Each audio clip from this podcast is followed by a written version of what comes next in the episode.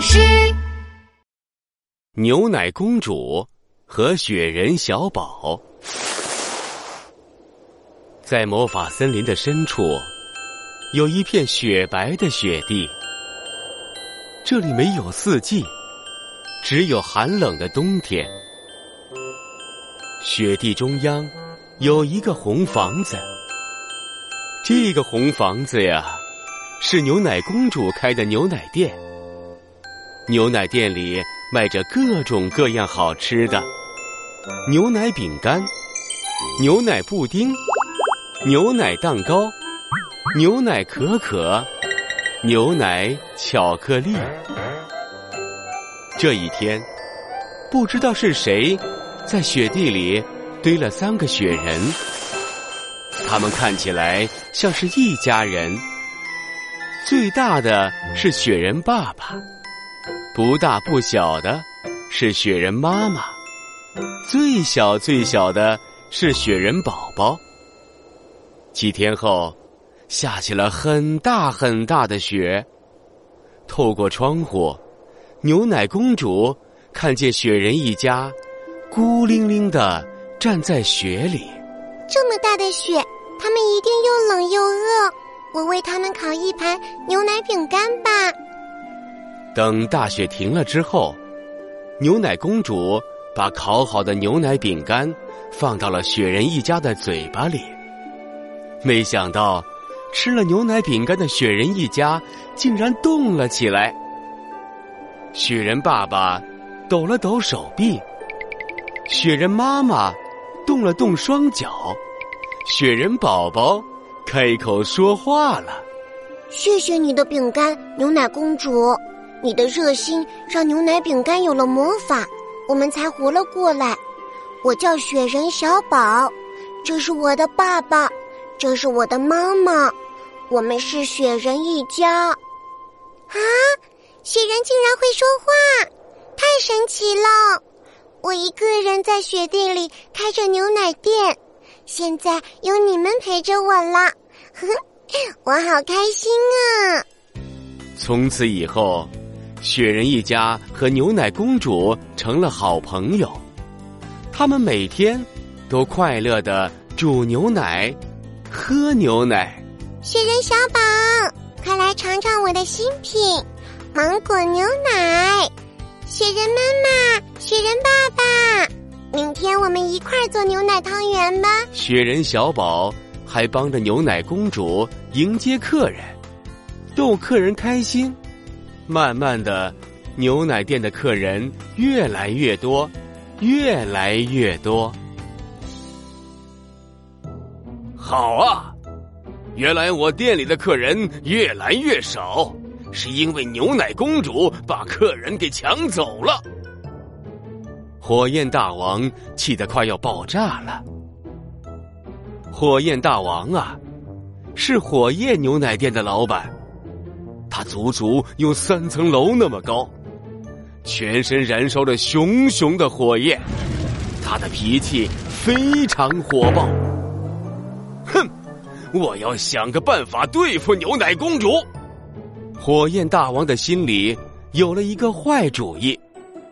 这天晚上，火焰大王偷偷的跑到牛奶公主的窗户外边，用力一喷。把自己鼻子里的灰尘喷到牛奶铺里，牛奶变得又黑又脏。第二天早上，客人们纷纷抱怨牛奶公主的牛奶。哎呀呀，牛奶公主，你的牛奶怎么是黑色的呀？牛奶公主，刚才我喝完你的牛奶就拉肚子了，你的牛奶是不是不干净啊？啊！我我也不知道怎么回事儿，哼，明明是新鲜的牛奶，怎么会变成黑色的呢？牛奶公主焦急的直掉眼泪。雪人小宝决定晚上不睡觉，帮牛奶公主找出谁在捣鬼。这天晚上，火焰大王又偷偷来到牛奶公主的窗户边。哈哈哈哈！牛奶公主，我倒要看看还有没有人会来你的店里喝牛奶。正在火焰大王准备把灰尘喷进牛奶桶里的时候，雪人小宝冲了出来。住手！原来是你来店里捣乱！可恶的火焰大王！哟，原来是一个小不点雪人呐！你可没法阻止我！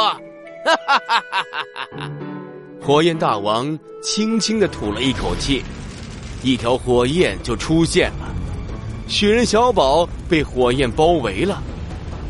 这时候，雪人爸爸和雪人妈妈也跑了过来，他们想营救雪人小宝。哈哈哈哈！雪人一家今天晚上就融化在这里吧。说完，火焰大王张开了大嘴，从他的嘴里呀，喷射出一团一团的火球。雪人爸爸和雪人妈妈左躲右闪。躲避着火焰大王的火焰，牛奶公主被巨大的响声吵醒了。她看见火焰大王正追着雪人一家呢。啊，怎么办？怎么办？我们要想个办法救他们，不然他们就会被火焰给融化了。牛奶公主在雪地里走了三圈。哎呀，哎，有了！我有办法了，雪是水形成的，而水能浇灭火焰。